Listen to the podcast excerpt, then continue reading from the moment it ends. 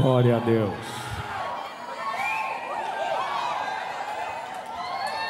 Eu me recordo quando meu amigo pastor Mack me levou no museu de John Wesley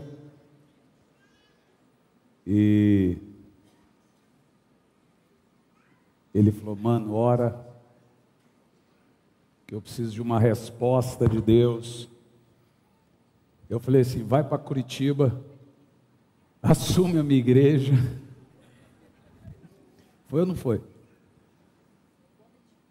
É, falou, cara, eu tenho uma voz de Deus para Goiânia. Eu confesso a vocês, isso nós estamos falando de dois anos e pouco atrás. É, é assim, ontem.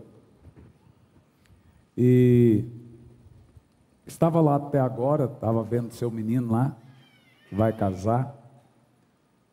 E ver isso aqui é uma obra de Deus. E lá no início eu falei com o pastor Mac, falei, olha, há uma responsabilidade muito grande nas suas costas e da sua.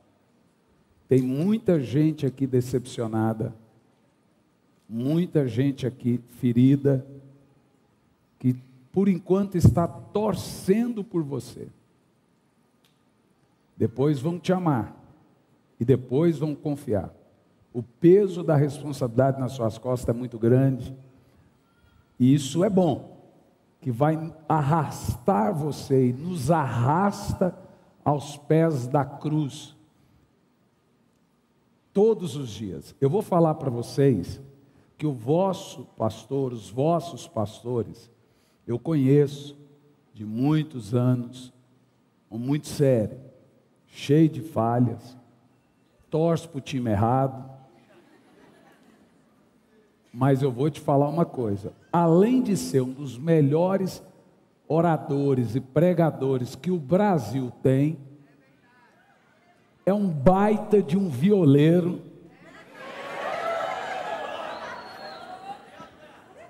Vocês não sabiam disso? Tá sabendo agora? Nós vamos fazer uma dupla daqui um pouco.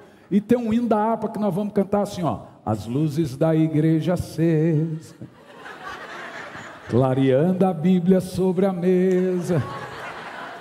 Ah, é Cláudio Duarte é sábado, né? Bom, gente, estou com meu filho, pastor Jean, vai casar dia 3 de fevereiro.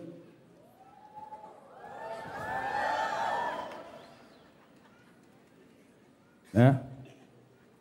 É pastor, meu amigo, meu companheiro, viaja comigo o mundo. Você pensou que ele era meu irmão mais velho.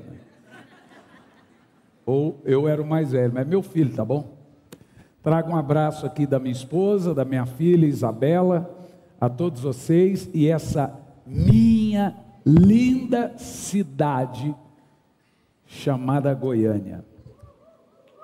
Eu sou daqui, amo essa cidade, melhor que o goiano é só a pamonha. Ó, tem um monte de dono de pamonharia aí comemorando. Bom, deixa para mim aí Malaquias capítulo 4, versículo 1 aberto. Eu, da outra vez, eu não anunciei livros e acabaram. Deixa eu te falar uma coisa.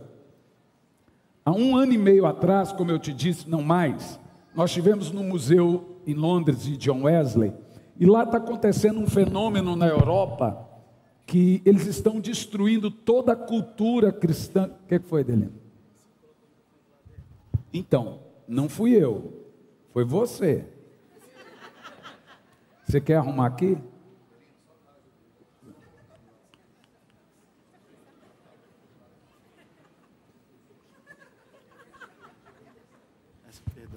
Tudo isso para tocar em mim, gente. Um esforço unção. Você viu a última vez que eu vi aqui, o Delinho estava com tênis, um salto dessa altura, assim, ó.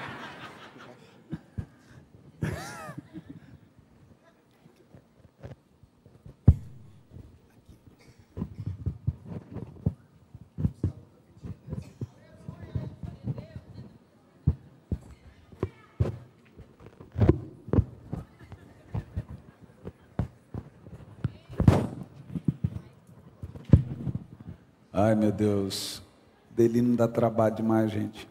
Eu não sei quem me dá mais trabalho por dia, se é o Delino ou se é o Lucas Galdino.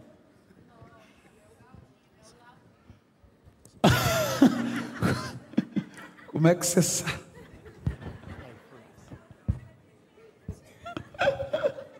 Ela falou que o Galdino dá mais trabalho, que a esposa dele é cliente dele.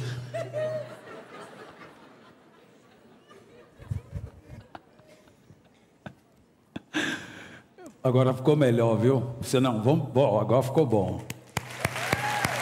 Delino, Delino, Delino. Não, ó. Delino. Ó, ó, ó, horrível. Bom, eu vou falar bem rápido. Abra sua Bíblia. Quando terminar o culto, você compra lá os livros, tá? Tem dois livros aqui. Esse aqui é 365 dias com John Wesley.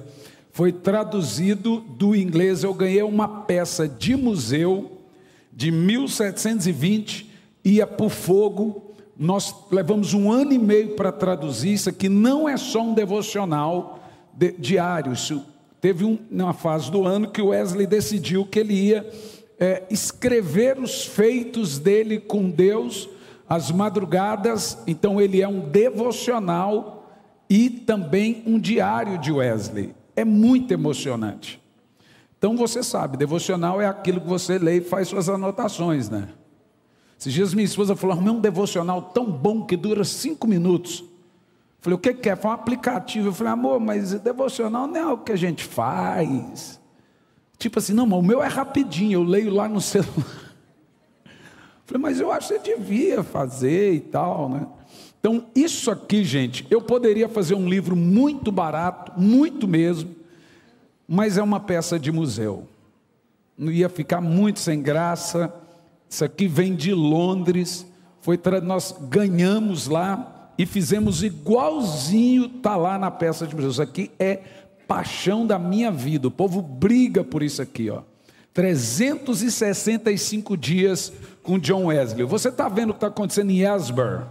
Se John Wesley desse ouvido às críticas, não existiria Asbury. Asbury foi um missionário, discípulo de Wesley, enviado e abriu aquela faculdade. Quase três séculos depois, o legado de oração de Wesley ainda está falando, né? É isso aí que você precisa entender. Então eu tenho pouquíssimos, mas pouquíssimos mesmo. E tem dois livros aqui de avivamento. primeiro é esse: Transferência de unção, a história do último avivamento da terra. Em 2019 eu estava pregando em um bairro aqui em Goiânia e acho que passando ali na rua da Vila Nova, um bairro muito bom, na Vila Nova, só que você sabe, eu nasci na Vila Nova, só que depois da meia-noite é um pouquinho assim perigoso. E aí descendo aquela rua lá veio uma senhora, foi assim que começou, uma senhora subindo a rua, lendo um livro, horas ela lia, cantava um hino da harpa, horas ela orava, isso meia-noite e tal. Eu falei assim, falei, Oliveira, para o carro, no início de 2019, paramos o carro, ela subia e descia a rua, subia e descia a rua, quando a irmã passou de novo na porta do carro, eu abri a janela e falei, Pai do Senhor, irmã, a irmã pensou que eu estava escarnecendo dela, fechou os olhos e continuou, ela lia a Bíblia, orava, lia, eu cheguei no hotel, aquilo ficou na minha cabeça, 2019, Orei, não consegui dormir. No outro dia de manhã fui no café da manhã. Ah, falei assim: olha, aconteceu um negócio aqui ontem e tal. A mulher falou assim: ah, é a irmã fulana de tal. Falei, ah, irmã fulana de tal. Ah, não, já tem sete anos que ela ora de segunda a sexta, da meia-noite às seis da manhã nas ruas da Vila Nova. Falei, isso não é perigoso? Eu falei, é perigoso é para quem incomoda ela. Eu falei, credo. Eu falei assim, tá, mas por que segunda a sexta? Porque tem um acordo com a família de não orar sábado e domingo. Falei, qual é o efeito disso? Falei, o efeito que é onde ela orou, se tinha droga, acabou, se tinha é, boteco, acabou. Falei, mas veja, quem é bandido não mexe com ela porque pensa que ela é bruxa. Quem é crente não mexe com ela porque pensa que é profeta. Resumindo, resumindo ela, aquela mulher acabou com a minha vida. Nunca mais fui o mesmo. Perdi a fome na hora, fui para o quarto e falei: Senhor, eu tenho mais de 20 anos de ministério, eu preciso viver algo novo. Ele falou: essa mulher aí é só o presságio do que vem pela frente. Aí eu peguei um avião, fui pregar em Nova York, dentro do avião entrou um homem com um capuz, é, é, tipo assim, aquele capuz assim, jaleco, e sentou do meu lado. Quando ele sentou do meu lado, ele disse assim: Hernani, quando eu olhei dentro daquele capuz, não tinha um rosto. Não tinha um rosto. Imagina. Que, que você faria? Rezaria, oraria, pediria para descer do avião. Ele falou assim: Eu vou fazer três coisas no mundo nos próximos anos. Vamos ver se vocês, se alguém me acompanha aí. O que são? Vamos lá. Um falou pandemia, o outro guerra e o outro pronto. Parabéns para vocês. No início não tinha pandemia, não tinha guerra, agora nós passamos a pandemia, estamos diante da guerra, agora estamos diante do maior e mais curto avivamento da terra. Isso está nesse livro aqui de 2019. Esse livro aqui, Transferência de Unção, além de tudo, ele vai te ensinar uma coisa: ensine seus filhos a respeitarem o Espírito Santo. Então, junto com o outro livro do Wesley, são livros de avivamento. Esse aqui, Derretimento dos Servos, eu escrevi ele numa história muito engraçada, pastor Mac. Eu estava no aeroporto de Heathrow, quando deu aquele bug é, dos voos acho que foi recente, foi depois que eu estive aqui. Cheguei quatro da manhã para pegar o avião, vim para o Brasil, todos os voos na Europa cancelados, um milhão e meio de malas extraviadas. Oito da noite eu não tinha lugar para sentar. Imagina, todos os restaurantes, tudo já tinha acabado comida, não tinha lugar nem para comprar água e tal. E eu já estava assim, gente, ó, os ânimos Todo o meu projeto de vida era, Senhor, eu quero um hotel, uma cama e um chuveiro. E uma cueca nova. Mas pensa, de repente eu ouvi uma voz do Senhor dizendo: procure um lugar silencioso e vai orar. Eu olhei e falei: como assim? Um lugar silencioso, o segundo aeroporto do mundo. Aquela multidão assim sem fim. Eu falei: é, deve ser coisa da minha cabeça. Aí eu pensei com o outro lado da minha cabeça. Por que, que seria coisa da minha cabeça mandar eu orar num lugar, numa multidão dessa? Aí o outro lado da minha cabeça disse: não é coisa da sua cabeça. Falei, ó, não custa nada, com a mochila nas costas, fui andando aqui um pouco, vi uma porta, corta-fogo, assim, ó, saída de emergência. Falei, ah. Quando eu abri a porta, gente, aquela gentarada de joelho orando. Mas me deu uma vergonha. E com esse tapetinho em árabe, em tudo que é budista, e eu tenho uma mantinha que eu uso, porque viagem, avião, muito frio, lugar, neve, não sei o que. Eu falei, rapaz, minha língua estranha é mais estranha que desse povo aí. Coloquei aquela mantinha e já comecei. Dois minutos, não ficou um. Aí eu falei assim, Espírito Santo, o que, que o senhor traduziu para eles? É tipo assim, vou te matar se não sair daqui, vai acontecer isso, não sair daqui. Sei que não ficou um, ficou só eu lá naquele lugar orando. Depois de umas cinco horas, eu peguei o meu celular e continuei ali orando em línguas, orando em línguas. Eu sei que fui eu que escrevi esse livro. Agora, foi uma psicografia. Tipo assim, ó. Porque eu estava com o celular no bloco de notas, orando em línguas e assim, ó. E o meu filho fez o prefácio desse livro e conta uma experiência que ele teve conosco lá no Peru, em Lima. Vou pegar só a parte que importa. Meu pai, meu herói lindo, cheiroso, minha cara. Deixa eu falar um negócio para vocês. Ele não falou isso, mas ele pensou. Vou pegar só a parte que importa. Ele começa assim: ó, no hotel, geralmente ficamos em quartos separados por conta de nossa rotina de oração. Nesse caso, meu pai sempre me pede para eu levar o café para ele no quarto. Ele acorda às 5 da manhã e vai a manhã toda orando, então deixa a porta do quarto encostada. Eu desço, tomo meu café e levo dele. Abro a porta, deixo o café em cima da mesa e sempre digo: sempre o vejo estendido no chão orando. Isso acontece todos os dias, todos os anos, é a nossa rotina. Um desses dias, isso foi em Lima, né? Um desses dias, quando entrei em seu quarto, minhas pernas amoleceram. Parecia que eu ia cair. Tamanha era a presença e a unção que ali estava. Voltei para o meu quarto e clamei ao Senhor: Espírito Santo, me dê a unção que tu deste ao meu pai. E o Senhor me respondeu: Tudo bem, dê aquilo que seu pai me dá.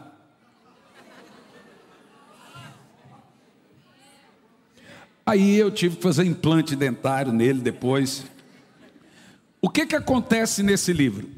Esse livro vai destruir você completamente.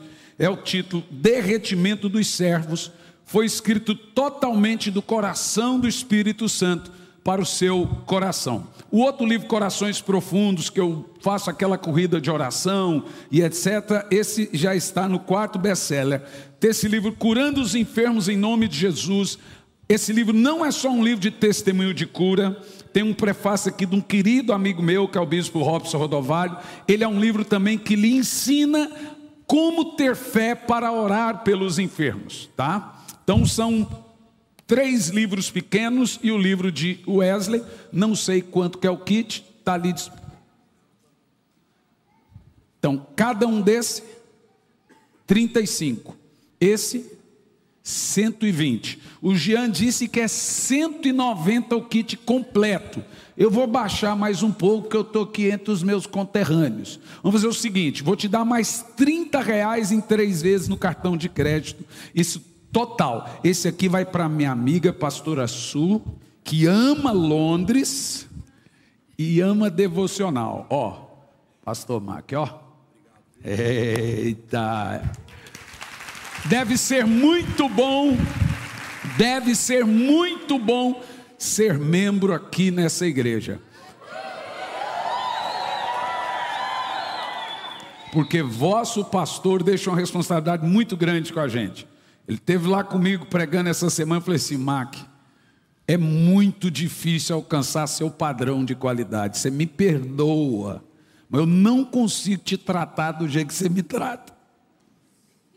Ele é um lorde, gente. Ele dá tchau igual a rainha. Gente, ele é um lorde.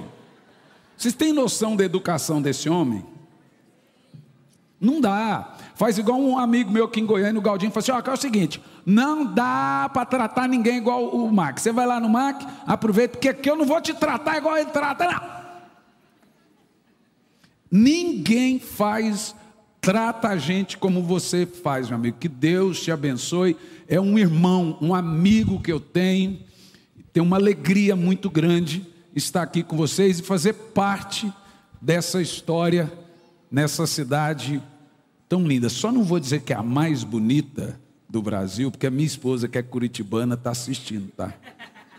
Isso vai dar um problema lá em casa, muito grande. Malaquias capítulo 4, versículo 1. Preste muita atenção no que eu vou te dizer. Preste muita atenção antes de ler o texto. Se você não entender o que eu vou te dizer, você vai pensar que eu vou trazer só caos, só dor, só sofrimento, não é verdade. A Bíblia Sagrada ela é entendida de três maneiras e ela é compreendida de três modos de teologia: literal, tipológica e simbólica. A linguagem da Bíblia é falar para três povos.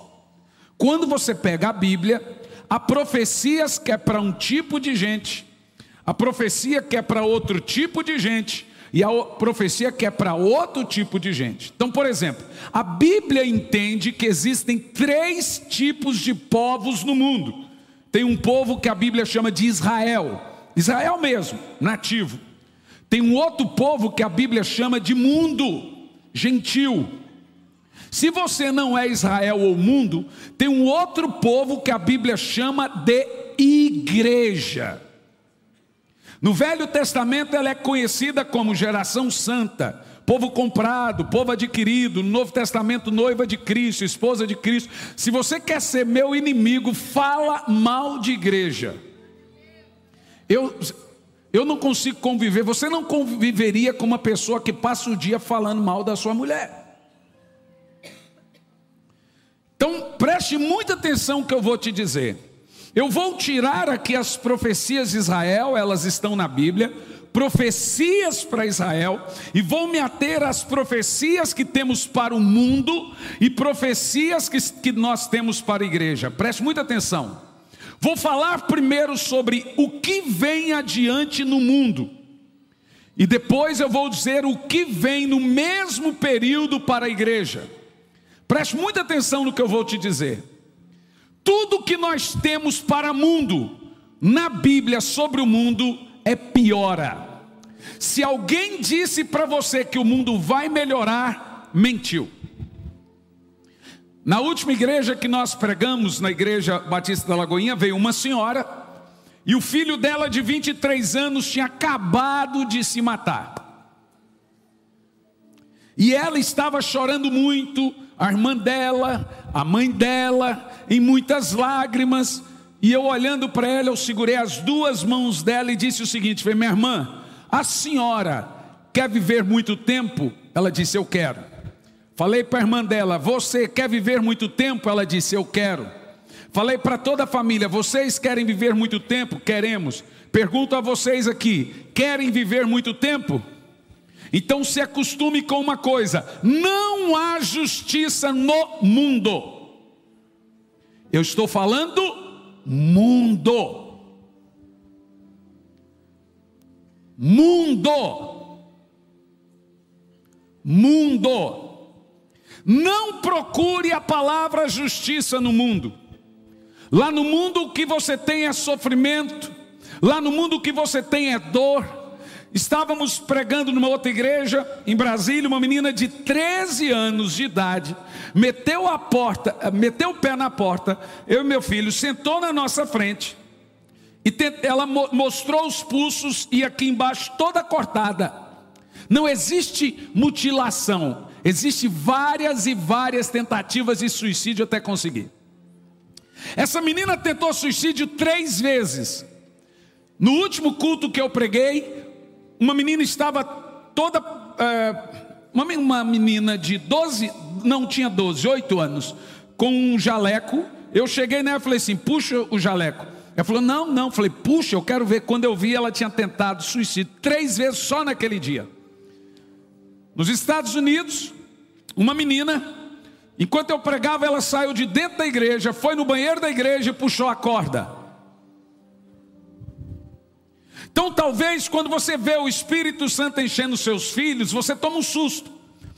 Você pode fazer uma escolha: ou o Espírito Santo enche seus filhos, ou a Vandinha faz outra coisa.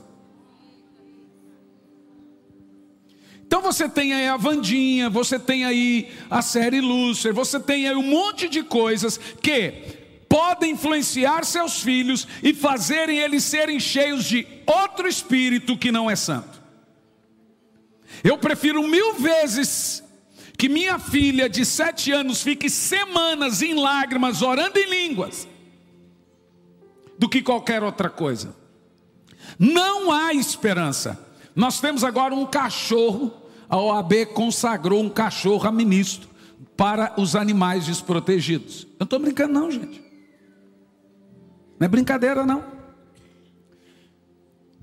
Quando nós falamos do avivamento de Asbury, ali no Kentucky, você tem que se lembrar que no dia que o avivamento explodiu em Asbury, naquele dia um trem nuclear desencarrilhou em Orion. Ou seja, estilo Chernobyl. Todo o estado foi evacuado naquele dia. Dois dias depois, um outro trem nuclear desencarnou em outro estado, também nos Estados Unidos. Duas semanas antes, um terremoto medindo 7,8 graus na escala Richter na Turquia e na Síria. Já foram mais de 62 mil pessoas mortas. Mais uma semana depois, outro terremoto na Noruega. Cinco mil jovens foram para as ruas na Noruega, dizendo que eram cachorros e latindo, emitindo, emitindo sons de cachorro. Quando deu o terremoto, eles se esqueceram rapidinho que era cachorro. Estava pregando na Itália um casal de missionários na Ucrânia, ele se chama Giuseppe. E eles são missionários ainda na Ucrânia. Ele me mostrou vídeos, vimos fotos e vídeos. Num dia em que tiro para lá, bomba para cá, ele ganhou 400 soldados para Jesus. E aí eu falei, Joseph, me conta como está a Ucrânia. Ele falou, Ucrânia. Quantas igrejas estão lá? Ele falou, 90% das igrejas fecharam. Porque 98% dos pastores foram embora. Mas eu estou indo lá todo dia e uma igreja me recebe lá. Falei, mas pastor está fazendo o que lá? Foi interessante que essa igreja tinha 2.500 membros antes da guerra. Ela foi para 250. Falei, mas esse pastor está lá fazendo o quê? Ele disse que agora que o país precisa dele. Ele está feliz? Ele falou, está muito. Agora a igreja voltou para 3 mil. Falei, mas guerra e, e caos e, e, isso, o que tem a ver? Ele falou assim: olha, ele tinha 2.500 membros, chamava para orar, vinha 50, chamava para jejuar, vinha 30, agora ele chama para orar, vem todos, chama para jejuar, vem todos. Antes vinham na igreja uma vez por mês para tomar da ceia. Agora tem culto segunda, terça, quarta, quinta, sábado, domingo, segunda, terça e não cabe de gente. Então qual é o segredo para o avivamento na Europa? Ele disse: Putin sabe. Então escute bem o que eu vou te dizer. Não existe outra resposta de Deus para o mundo que não seja o novo Pentecoste.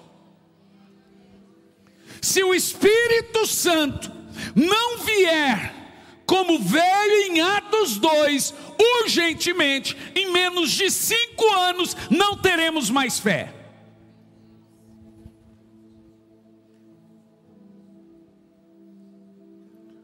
De tempos em tempos, Deus visita a terra, e a Bíblia chama isso de avivamento. Isso na Bíblia, provavelmente a cada 100 anos. Como é que o senhor sabe? Nós temos ali um tempo intermediário entre o Velho e o Novo Testamento, de 430 anos, que nós chamamos de profetas menores. Eles não são menores porque não têm importância. Eles são menores, chamados de profetas menores pelo tamanho do livro ou tempo de profecia.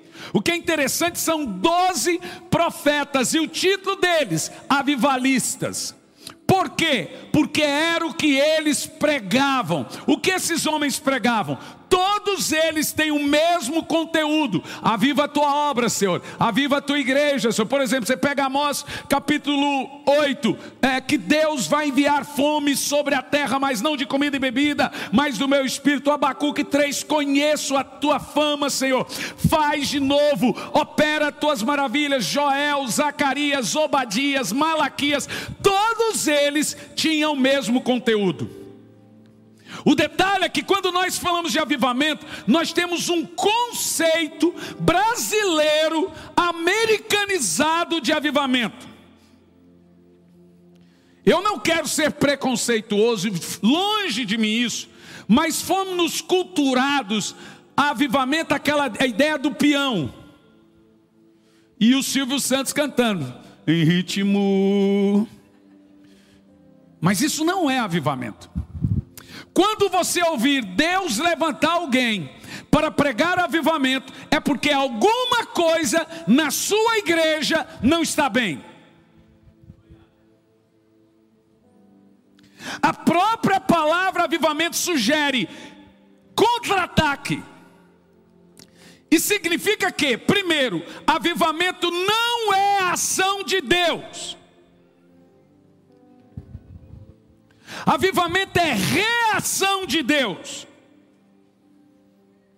Avivamento é resposta de Deus. Em outras palavras, Deus precisa ser provocado para que tenha um avivamento.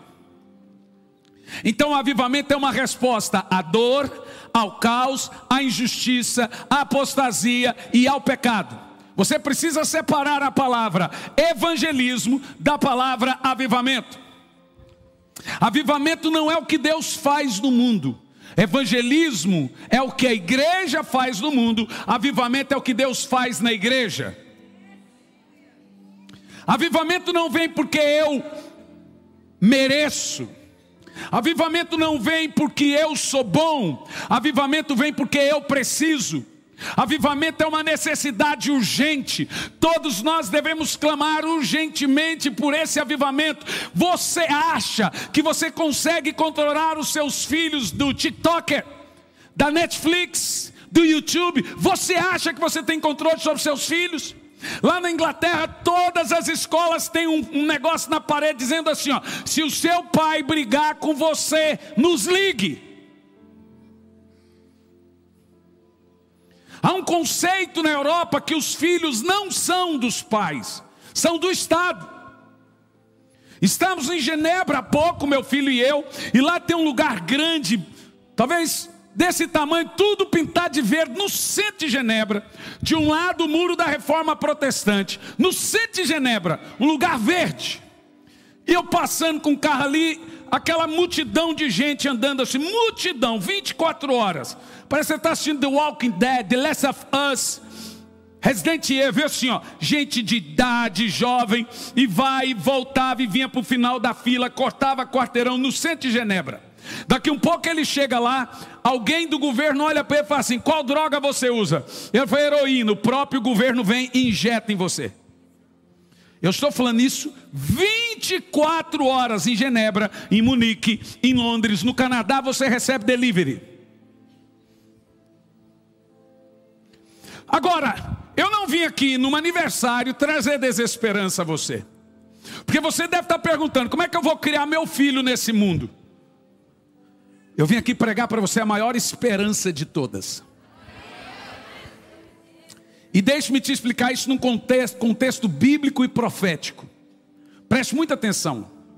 Quando você pegar a Bíblia, você precisa entender que ela tem profecias para o mundo. Eu te disse que ia colocar Israel de lado. E profecias diferentes para a igreja. O que é interessante que nós pegamos, no mesmo período que Deus fala para o mundo, Ele fala para a igreja. Eu vou começar em Hebreus capítulo 12, versículo 27. Preste muita atenção nisso, eu pedi para eles sempre deixarem duas versões. Primeiro vamos ler numa versão da King James, que é o que eu gosto, e depois numa versão mais, digamos assim, mais conhecida da Ferreira de Almeida.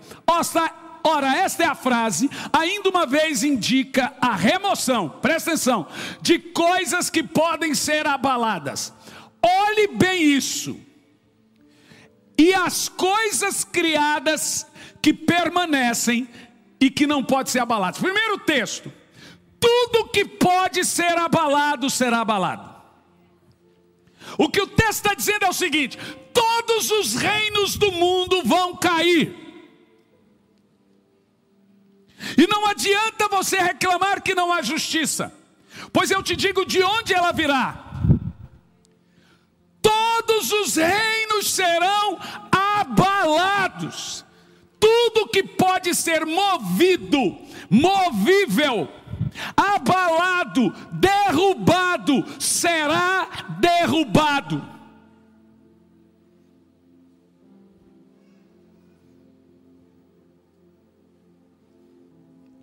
Se alguém disser o contrário, está mentindo. O que se espera do mundo? O pior. As ideologias vão matar psicologicamente as pessoas.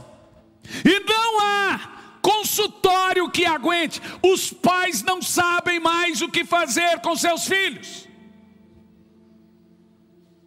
Agora olha o verso 28. Lembre-se, todas as coisas movíveis serão abaladas. No entanto, há um reino inabalável. Na realidade, um único reino não será abalado. Portanto, já que estamos herdando um reino inabalável. Mas peraí, peraí, tudo está caindo, tudo está desanimador, mas tem um lugar que tem esperança, tem um lugar que não pode ser abalado, preste atenção. Existe um lugar que não será movido, que é, é tido como resposta e o escritor de Hebreus está chamando esse lugar de quê? Um reino inabalável. E desse modo adoremos a Deus como uma atitude aceitável em toda reverência e temor. No mesmo texto ele fala: Não deixeis de congregar. Agora preste atenção. Eu vou voltar agora para o texto de Malaquias 4, versículo 1. E quando nós lemos esse texto, você vai se lembrar que toda vez que a Bíblia usa o termo dia do Senhor, ela está falando do retorno de Cristo. E todos os profetas da Bíblia, chamados 12, até João Batista, que dá 400 anos, 430 anos de interlúdio, que eles chamam de silêncio de Deus, e Deus nunca ficou em silêncio, é o povo que fica surdo. Ali você tem um tempo profético de profecia de 100 em 100 anos de profeta para profeta. Um profetizou no exílio, outro profetizou pós-exílio, um profetizou a grande Israel com capital em Samaria, outro profetizou a Judá, capital em Jerusalém. Então ali você tem desde Joel a Miqueias, a Zacarias, a Malaquias. O que eu mais gosto é Malaquias. É o livro mais avivalístico da Bíblia, Malaquias e Joel. Mas quando você pega esse texto, ele se assemelha muito com os nossos dias. Vai parecer a você as palavras de Jesus em Mateus 24. Pois com toda certeza vem o dia, ardendo em fogo, mais que uma fornalha. Todos os arrogantes e todos os maldosos queimarão como palha. Lembre-se do texto de Hebreus na fogueira, aquele grande dia vem, se aproxima, depressa. Agora parece que você está lendo Jesus em Mateus 24: não sobrará nem raiz, nem ramo algum, assevera o Senhor. Você vai lembrar que Jesus disse: não vai ficar nem raiz e nem ramos. Jesus disse que os reinos do mundo vão pegar fogo. A terra que agora se vê foi reservado para o fogo. Nós estamos vivendo uma época, uma era mundana ante Deus. Completamente ante Deus. Agora eu quero vibração, hein? E das grandes. Porque o que é interessante nesse texto é o seguinte: primeiro, a profecia para o mundo e a profecia para o reino inabalável é no mesmo período. Por que, que eu estou dizendo isso? Se dias eu fui questionado como conciliar avivamento com apostasia. Se a Bíblia promete que as coisas vão piorar, se a Bíblia promete que é miséria, se a Bíblia promete desabastecimento, os quatro cavaleiros do Apocalipse, e etc, e etc, e etc, e etc. Eu falei, depende da sua ideia de avivamento. Porque na realidade, avivamento é justamente resposta a essa piora. E eu te explico. Olha o que diz o texto: está falando de um mundo doente, de um mundo caído, de um mundo abalado, de um mundo prostrado. Nesse mesmo período, em que chega esse período para o mundo, lá vem a igreja.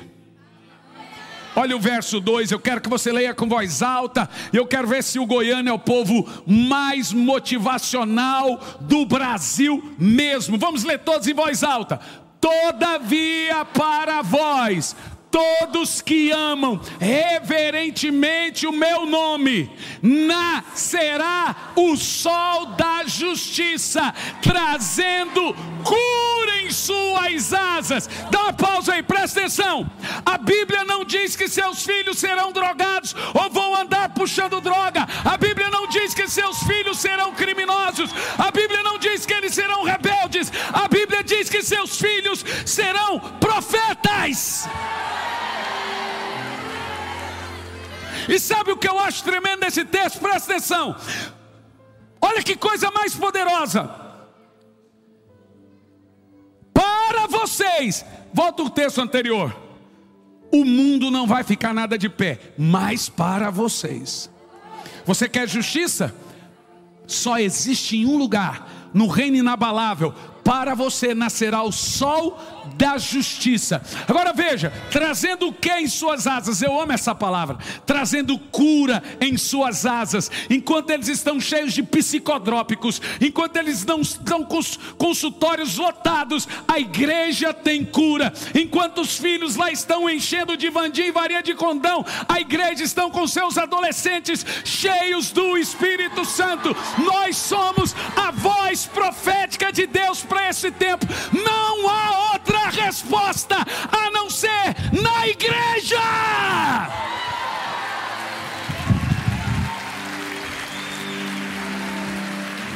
Sabe o que eu fico impressionado? Primeiro lugar, eu amo o texto Apocalipse quando diz: E ele tinha na mão direita sete estrelas, na outra mão sete castiçais. Castiçais é a igreja, estrela é os pastores. Uh! Só que tinha uma espada na sua boca. Se está falando da palavra, toda vez que o mundo degringolou, caiu, o Espírito Santo levantou bem na frente a bandeira do avivamento. Avivamento é contra-ataque de Deus ao caos. Vou te explicar como que funciona isso. Olha o que diz o texto. Como a igreja vem trazendo cura nas asas. Quando as torres gêmeas caíram em Manhattan, por duas semanas, o espaço aéreo norte-americano foi proibido de levantar um avião. Nem o Força Aérea 1 voava. Duas semanas, um avião foi permitido voar por todos os Estados Unidos. Pousou em Manhattan, o avião de Billy Graham e pregou em cima dos escombros, e começou a voar em todos os estados e pregou. Quando começou a pandemia, por acho que um mês, dois meses, nenhum avião saiu do chão, só dois aviões lhe eram permitidos voar. Da Organização Mundial de Saúde e da Samaritan Push. Você sabe de quem é Samaritan Push? Franklin Graham, Organização Billy Graham. Eles têm 14 aviões e dezenas de hospitais de campanha colocaram um no Central Park, colocaram um em Tóquio, colocaram um na Lombardia e foram colocando hospitais. Quando teve o terremoto agora na Turquia e na Síria, minha esposa disse: Cadê os missionários? Eu falei: Calma, amor, eles são os primeiros a chegar. Mas ninguém vai falar. Deu duas semanas.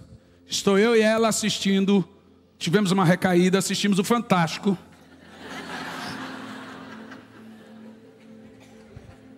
Essa não foi a primeira recaída. E daqui um pouco tá aquelas milhares de tendinhas. Cada tendinha era para uma família, com a doação, o chazinho, o pãozinho, e o rapaz falando: aqui está eu, minha esposa, aqui está eu, minha mãe, aqui está eu, aqui a gente dorme, tem uma caminha, e aqui está o chazinho, a coberta do frio, e sabe, todas as tendas estavam escrito: Samaritan Push. Sabe quem foi o primeiro a chegar lá? A igreja. Vou te contar uma história. Há muitos anos atrás, eu estive numa cidade chamada Metuxira, tem 15 mil habitantes, no interior ali, é, indo ali para a Zâmbia. E eles caminham por 16 quilômetros para beber água. E eu vi a ponte que eles tiravam água. Uma ponte suja, de animais misturados com animais mortos, água barrenta. E aquilo era terrível. Eu falei, gente, não tem água, devia ter água, por que, que não cavam poços aqui? Ninguém cavou poços. Falei, mas tem algo esquisito, por que, que não cavam poços aqui nessa região? Fui conversando com um, conversando com outro, eu descobri. Eles cavam os poços, o governo toma o poço e cobra a água do povo. Aí eu e minha esposa começamos a orar, o Espírito Santo falou assim: tem uma ideia, compra um terreno Lembra quando o, o templo caiu? Jeremias foi solto pelos babilônicos. Quem quebrou a canga dele foi os babilônicos. Ele pôs uma cadeira em cima dos escombros do templo. E a primeira coisa que Jeremias fez, um negócio. Sabe o que ele fez? Comprou o terreno do templo. Quem é que pensa em comprar um terreno que foi destruído? Jeremias. A primeira coisa que o profeta fez foi um negócio. Está lá na Bíblia. Aí eu comprei um terreno. E começamos um processo e cavamos o poço, o poço. Não sabíamos o que iria acontecer. Para nós aquilo seria só para aquela região ali de 15 mil habitantes. Agora aqueles habitantes poderiam usar aquele poço, o governo não vai tomar porque é particular. Pensa num projeto caro, mas para onde Deus aponta, Ele paga a conta. Resultado, passou ali alguns anos, teve um terremoto, um maremoto lá em Beira e um tsunami varreu a cidade. Isso tem pouco tempo aí, um, talvez seis meses antes da pandemia. Vocês viram aquele monte de corpos vindo pelas águas do mar. E aí tivemos uma recaída assistindo o Fantástico. E o avião, o, o helicóptero da TV Globo mostrando aqueles corpos, igrejas caindo, casas caíram e foram mostrando, dizendo: não tem água potável nos próximos 60 quilômetros de beira, e uma fila gigante, só tem um lugar que tem água. Aquela fila gigante de gente buscando água, sabe aonde? Você não tem noção o que é igreja. Você não sabe que nenhum avivamento vem fora da igreja. Você não sabe que Deus não vai fazer nada com o povo dele se ele não estiver com a fazer com, fizer com a sua igreja, mas presta atenção, igreja não é só um lugar para onde você vai.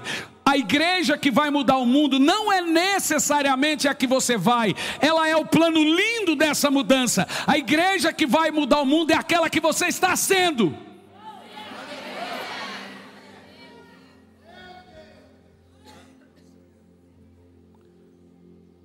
Nós somos a espada que Deus vai levantar agora. Pense comigo, no auge do Império Romano, tinha um imperador chamado Nero. Roma tinha um milhão e meio de habitantes.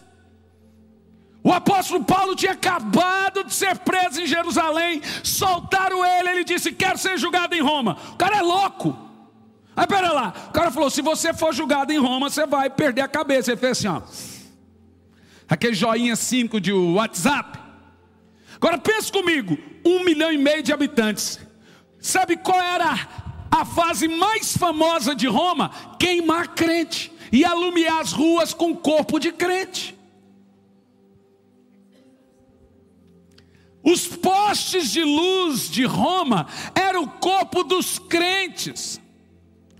Mas o que que Paulo faz? Quero ir para Roma. O cara é louco. Ele foi para Roma, foi preso embaixo do palácio do imperador Nero. Dos 14 bairros de Roma, 11 se converteram a Cristo. Só petroriano, Paulo ganhou 14 mil petrorianos, soldados de elite. Você vai ler lá na Bíblia, Paulo dizendo o seguinte: todos na casa de César vos saúdam, inclusive, aí ele vai falar: cozinheiro é crente, o juiz é crente, morador é crente, não sei quem é crente, o guarda é crente, Beltrano é crente, Ciclano é crente, e onde é que estava Paulo? Eu fiz um cálculo de um milhão e meio de habitantes, de 14 bairros, 11 cristãos, 75% da cidade foi salva. 1832, a guerra entre o norte e o sul nos Estados Unidos. Francês apoiando um lado, inglês apoiando o outro. Sabe o que, que acontece? Deus levanta um homem chamado Finney e ele começa um movimento sobrenatural de avivamento na América. Eu vou te falar uma coisa: 6,6% do país foi salvo diretamente por, por Finney. 75% indiretamente. Esses dias um pregador disse que Finney estava equivocado. Eu queria ser equivocado igual Finney, Wesley, Moody, etc. Sabe de que momento nós estamos falando? Em 1700 nasce o iluminismo francês e o iluminismo inglês. O iluminismo francês com Voltaire e Rousseau, o iluminismo, o iluminismo inglês com John Locke. Depois, lá na frente, Robespierre, lendo Voltaire e Rousseau, decide fazer a Revolução Francesa. E um homem chamado Guillotin monta uma guilhotina no centro da cidade de Paris e mata 150 mil pessoas, entre elas padres, pastores, príncipes, reis, feudais e etc. Só que você precisa entender como Deus reage a isso. Em 1700, um homem chamado Zinzeldorf, na Bavária, compra um terreno não é possível, alguém não está entendendo. Tá, tá, tá, o Goiânia é inteligente. Tá, irmão. Ele compra um terreno, chama de fazenda. E ele pega todos os cristãos russitas, discípulos de John Rus. John Rus foi o cara que foi queimado e profetizou Lutero. Ele era chamado de pequeno ganso. E agora aquele povo cheio do fogo do Espírito começa a ser perseguidos na Europa e aí, em 1700, um moço chamado Zinzeldorf compra uma fazenda e põe todo mundo para morar no mesmo lugar, com um único requisito: aqui tem que orar 24 horas e ler a Bíblia uma hora por dia, senão pode continuar a ser perseguido por aí fora. Aí todos os cristãos foram para Bavária, ali nasceu os chamados morávios. É nessa, nós estamos falando de 100 anos, nós estamos impressionados com o avivamento de Asbury, e aquilo é, é avivamento, e aquilo é só o rabo da cobra. Já são 58 universidades orando sem parar. Sabe, agora a Universidade de Asbury tem que trabalhar, eles encheram as ruas. Agora você chega lá, está dizendo avivamento à direita, avivamento à esquerda, as ruas estão cheias, o prefeito está rindo até aqui, a economia vai lá em cima. Lá vem o povo de Deus, Deus vai visitar a terra mais uma vez, Deus vai visitar o seu povo mais uma vez.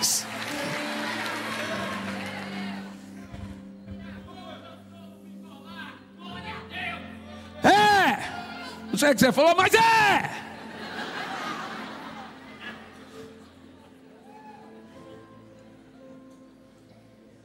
Eu vou te dizer o que aconteceu agora no Japão.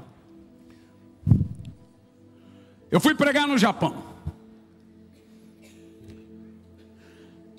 Duas sessões por dia. Era para ser três. Mas primeiro dia eu falei, pastor, não consigo.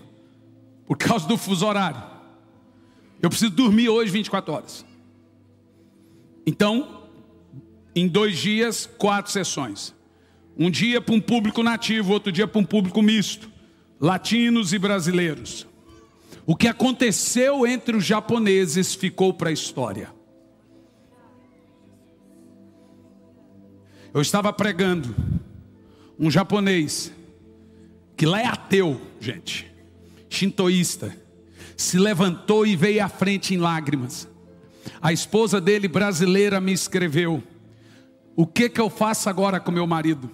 Porque na hora que o senhor estava pregando, e eu tinha uma intérprete, eu comecei a orar em línguas. Isso eu postei nos stories, eu postei lá, alguém deve ter visto. Na hora que eu estava orando em línguas, ele disse: Eu sei que esse pastor não fala japonês. Falei, gente, falar inglês, em português para um goiano já é avanço. Imagina japonês. Mas esse pastor está me chamando pelo nome. E ele está falando: vai à frente que eu quero um encontro com você. Sabe o que você precisa? Uma poderosa experiência com o Espírito Santo, que você nunca mais vai servir para mais nada, que você nunca mais sabe o que eu estou fazendo. Eu estou chamando vocês para fazermos história, fazermos história. Cento e poucos anos da Rua Azusa, cento e poucos anos do país de Gales, dois séculos e meio do avivamento morável, dois séculos e meio do avivamento de Wesley. Deus está preparando tudo de novo. Cem anos de definem. Deus já está começando. Só que esse avivamento será o maior da história, o maior da história, porém o mais curto. Ele vai trazer a volta de Jesus. Ei, jovens, saem de seus videogames, saem da Netflix, comece a buscar a Deus, comece a profetizar. Vamos fazer história. Lá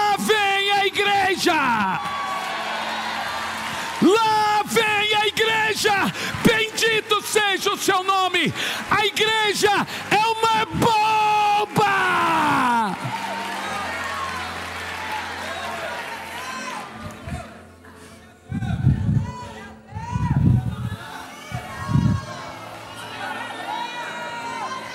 Deixa eu te falar uma coisa. Então você fala, mas por que Asbor?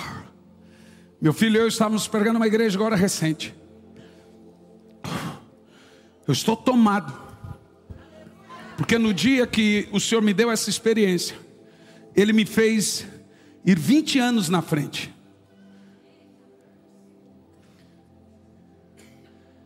Isso foi no início de 2019. E ele falou: são 20 anos de avivamento. Então nós temos mais quantos anos? É. Mais 16, irmão. Talvez no seu caso é igual o meu. Matemática não é o meu forte. Mas presta atenção. Essa igreja, durante mais de meses, eles já estão orando todos os dias, crianças, jovens, idosos e etc todos os dias, por 24 horas. O Conde Zizeldorf iniciou um movimento de oração de 100 anos. Tem cara que você chama por orar aqui numa vigília, ele não ora, e quer em Yasber orar. Deixa eu te falar uma coisa: qual é o nome disso aqui a não ser avivamento? Me dá outro nome. Tem um avivamento acontecendo aqui, ó. Não é só Asbor. Eu estou recebendo todo dia. E é filtrado todo dia. Se eu fosse colocar tudo que é vídeo de universidades no Brasil, de jovens batizados com o Espírito Santo, enchendo as ruas, e virou uma canção global. Você sabe, nós temos uma música brasileira que está cantada hoje em todos os idiomas do mundo. Todos! Encheram o muro das lamentações, estão enchendo as ruas, como em Yesber, como em Nova York, Nova York estão dando pílula gratuita para você sair da boate tomar pílula de aborto. Mas você sabe o que eles cantam? Em qualquer lugar, em russo, em japonês, em todos os lugares, eles cantam Yeshua. Yeshua. E eles repetem: Nosso Deus para sempre reinará. Repete isso três vezes.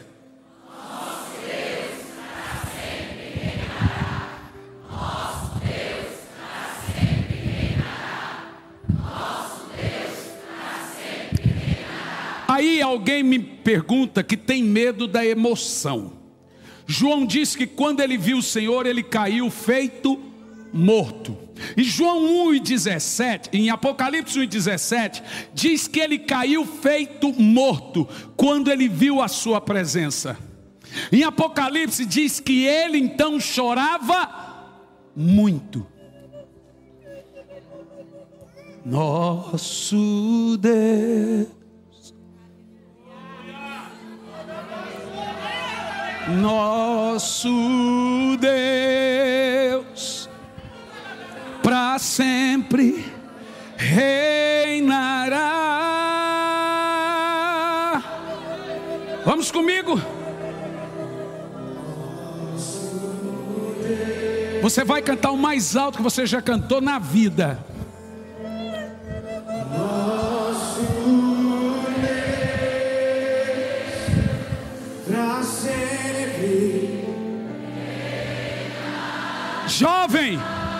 Eu quero dar um sentido à sua vida. A única coisa que eu tenho orado, Senhor, não me deixe viver uma vida inútil. Uma vida sem sentido.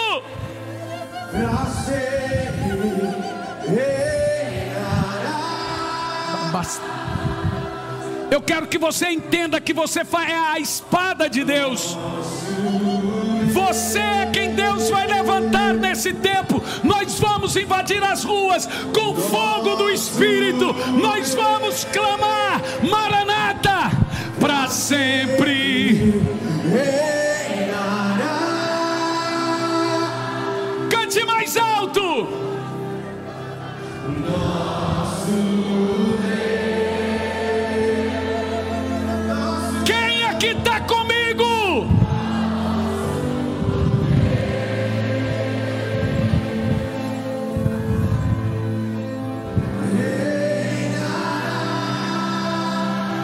Eles emendam e diz assim, ó, o mundo todo, o mundo todo. Yeshua.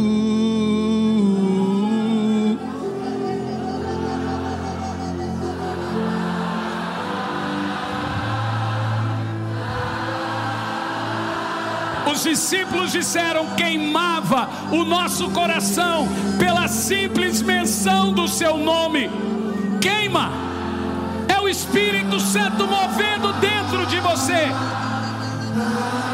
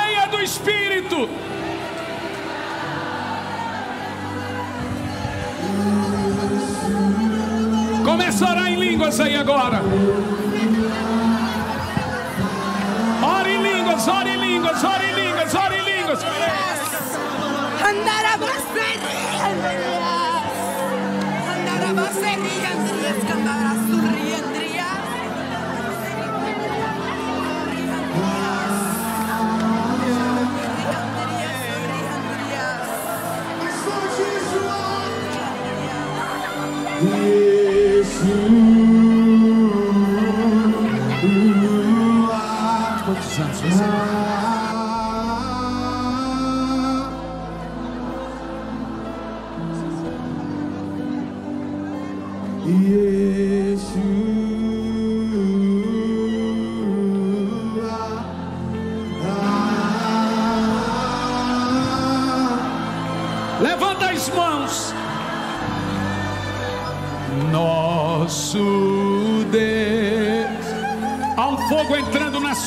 casa agora.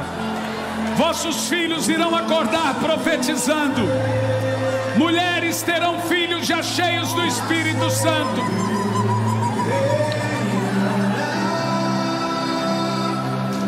Não as impeça, pode subir.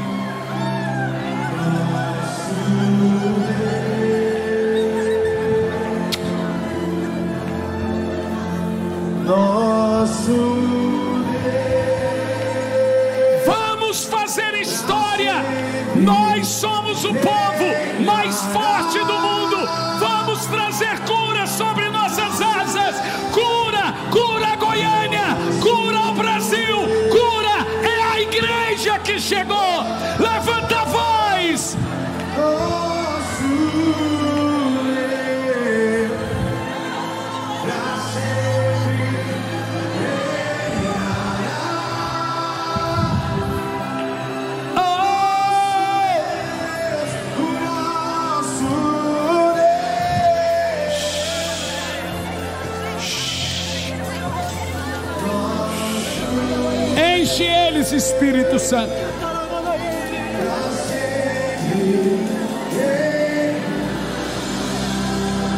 Enche eles, Espírito Santo. Enche, Espírito Santo. Charalabás, sorocô, serecalabás.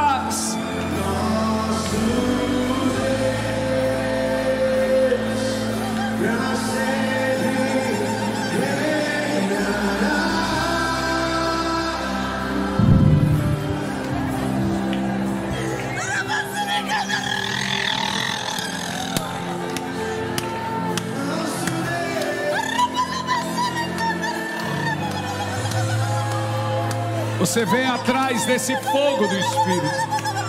O Espírito Santo te achou aqui. Xerebassorocolabas. Deresolocorrebassaracalabas.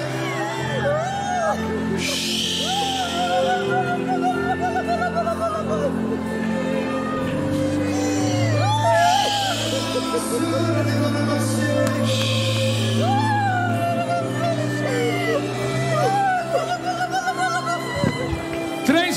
orando em línguas.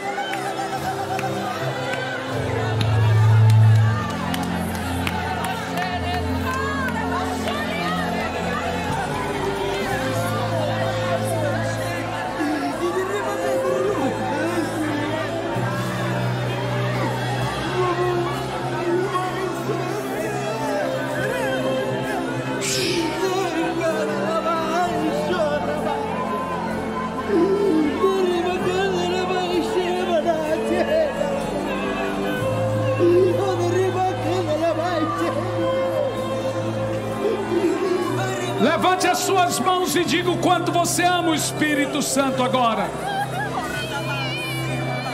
Essa é a esperança. A esperança é essa. Jesus para sempre reinará. Para sempre. Esse é o reino inabalável. Ninguém para a igreja do Senhor. É nela que está a justiça.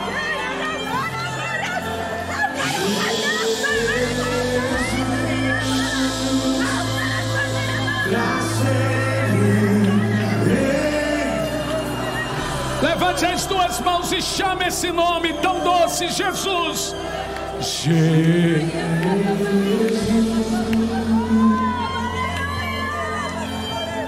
Vem aqui, filho.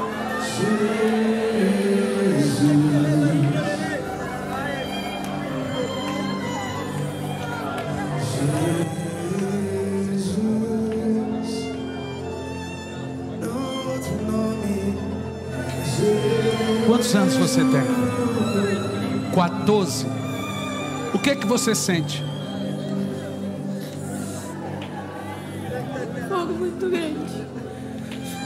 um fogo, sabe? Jeremias disse que ele não conseguia conter o fogo, porque a sua palavra é como fogo. Na realidade, qual é o seu nome? Vitória. Vitória. O Espírito Santo está caminhando em todo o seu corpo agora. Por isso vem um desespero. Por isso que João não conseguia ficar em pé. As pessoas não conseguem explicar isso. Isso não é programado. O fogo do Espírito está sobre você, Vitória. Você está acabando de, você está sendo batizada com o Espírito agora.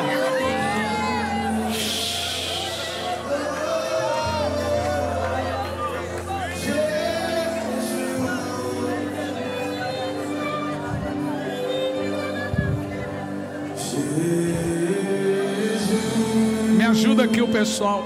Tem mais jovens adolescentes. Mais uns aqui recebendo. Seja batizado com o Espírito Santo. Pode segurar. Ore em línguas enquanto seus filhos são cheios.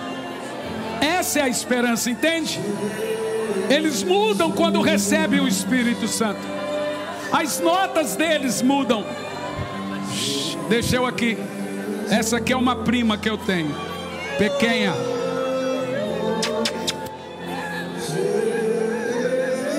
Quantos anos você tem, priminha? Treze. Ela está recebendo o Espírito Santo agora.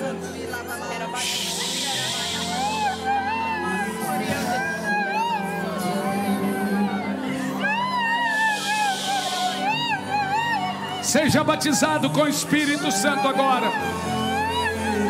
Tem gente aqui que há muito tempo não recebia esse fogo. Receba agora. Seja reaquecido. Seja despertado espiritualmente. Que volte a esperança. Que a sua fé ressuscite agora. Ele está ressuscitando a sua fé agora. De muitos estava morta, mas Ele está ressuscitando a fé agora. Me ajude aqui com jovens e adolescentes. Xaralabás, receba o Espírito Santo. Segura, segura. Vamos lá, receba.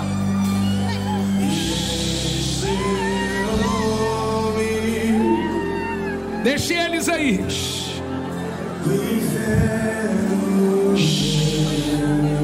Que coisa. Você é a mãe? A pastora, continue com ela. Cadê a mãe? Vem aqui a mãe. Quando você for ministrar sobre uma criança, vou te ensinar.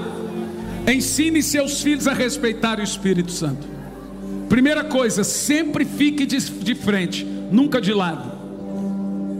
Ensine eles a respeitarem o Espírito Santo. Você deve explicar para ela o que está acontecendo. Nunca de lado, sempre de frente.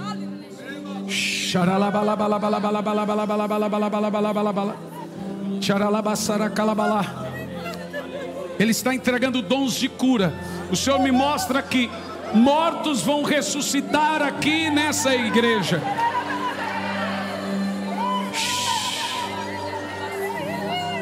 Chorressa labassorocochera.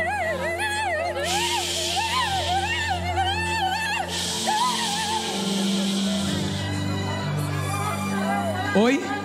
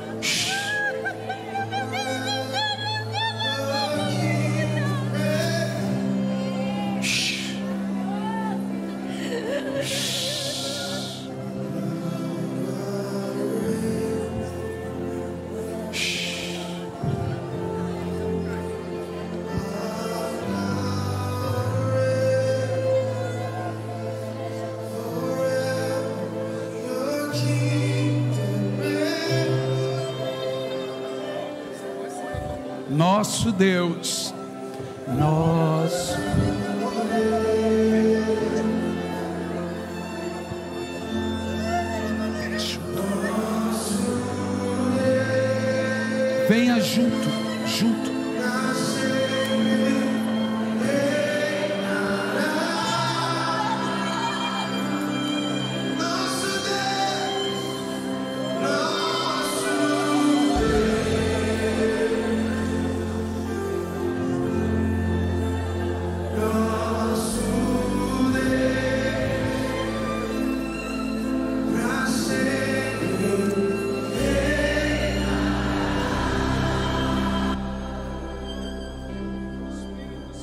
está sobre ela aí? Qual a idade dela? Qual a idade dela? Nove. Olha para mim, pequena, qual é o seu nome? Sophie. Sabe o que está acontecendo com você? O que aconteceu com a minha com sete anos. O Espírito Santo que está queimando em você, Sophie, com nove.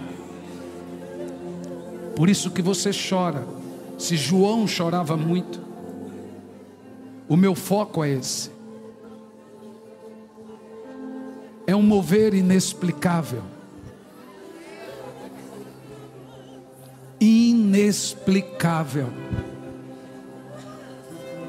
Apenas respeite o Espírito Santo agora. Respeite o Espírito Santo. Os pais se convertem aos filhos, os filhos se convertem aos pais. O marido se arrepende para a esposa, a esposa para o marido. Milagres acontecem, as multidões iam ao deserto para serem batizadas por João. Levanta as mãos, o Senhor está ressuscitando a fé e a esperança. Respeite o Espírito Santo agora. Diga o quanto ele é importante. E você vai ver como ele vai te queimar agora.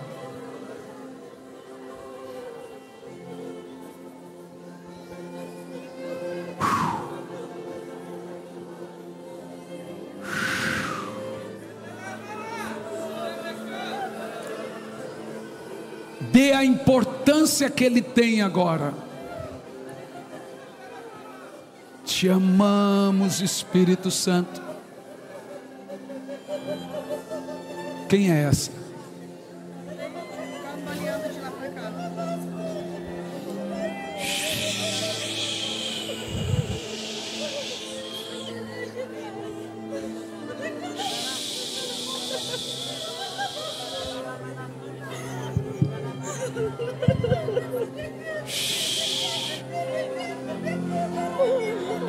Te amamos, Espírito Santo.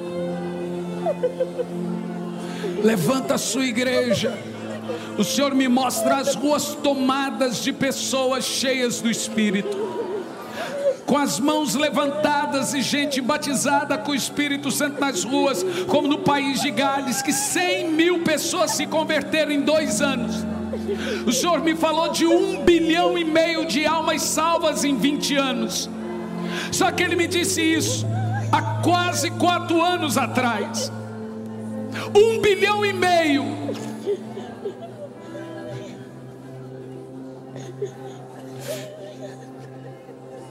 Eu tenho dito, Senhor, o que for fazer na minha geração, não faça sem mim. Eu sinto tanto a presença dEle aqui agora.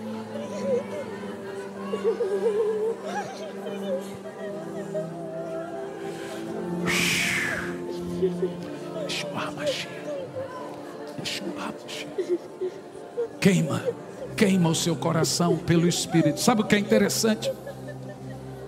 Jesus te dá o Espírito Santo, e é o Espírito Santo que te dá amor por Jesus. Se for criança, não impeça, nunca impeça. Jesus disse: Não as impeçais, deixe-as vir. Elas estão tomadas. Vai vir um amor por Jesus em nós.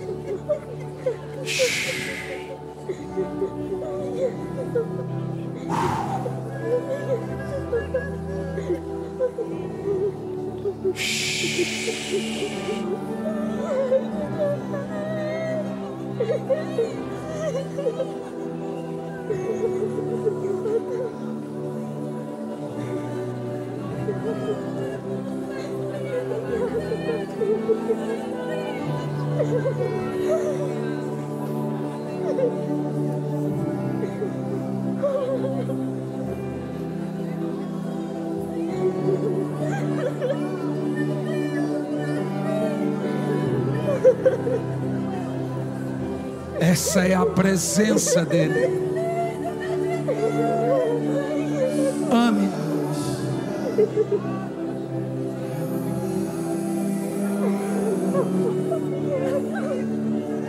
Presença de Jesus.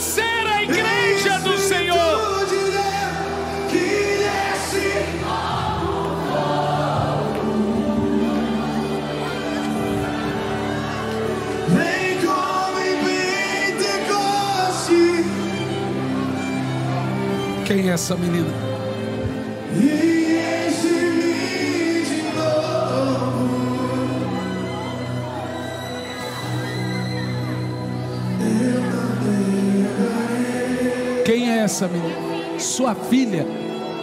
Quantos anos?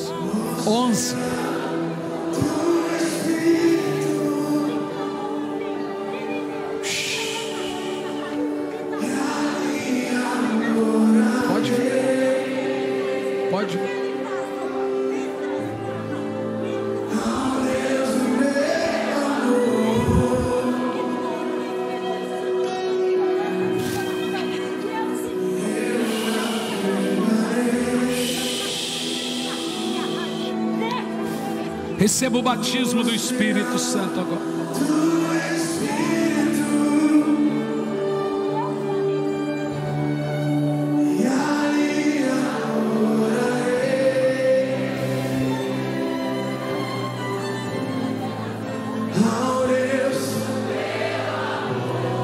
Você tem que estar desesperado pelo Espírito agora.